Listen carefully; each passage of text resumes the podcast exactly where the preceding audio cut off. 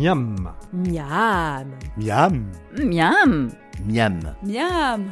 un podcast de la Nouvelle République Et de Centre Presse concocté par Thierry Foll. et réalisé par Laurent Godin.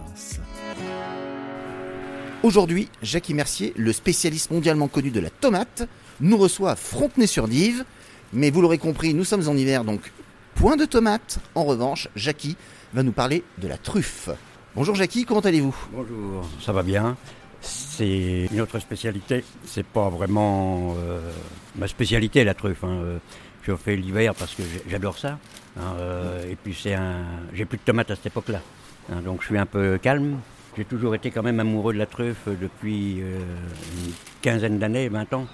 Parce que mon prédécesseur à qui j'ai acheté la truffière, qui est décédé maintenant, c'était M. Moreza, qui était le créateur de la, des truffières dans le Poitou-Charentes. En fait, peu de gens le savent, mais l'invention de la trufficulture moderne s'est faite au nord de Loudun par un meunier qui s'appelait donc Pierre Moléon et qui, le premier, a eu l'idée d'inventer la mycorhisation du chêne truffier. Pour ce faire, il mettait un petit morceau de truffe dans les racines de la plante et il s'est aperçu qu'en fait c'est comme ça qu'on arrivait à domestiquer et à pouvoir cultiver la truffe. Et bien sûr, nous n'avons pas su défendre notre patrimoine et l'idée a été volée dans le sud-est de la France, à Apt, et c'est pour ça aussi que la région de Richeranche est devenue la patrie de la truffe.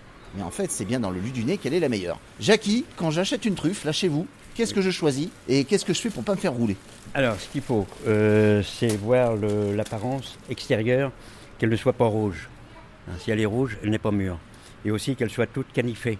C'est-à-dire, on coupe une tranche de la truffe pour voir euh, si elle est euh, striée, noire, marron, euh, grise.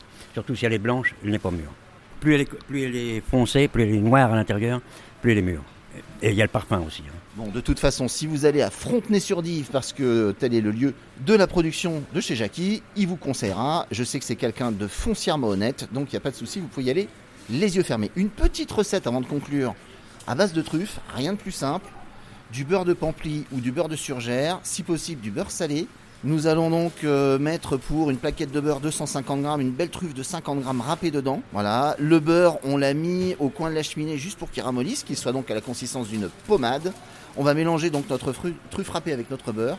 On remet ça en forme dans un film plastique au frigo. Et là, vous allez voir, sur un pain de campagne bio, juste toasté encore chaud, vous mettez votre beurre de truffe dessus.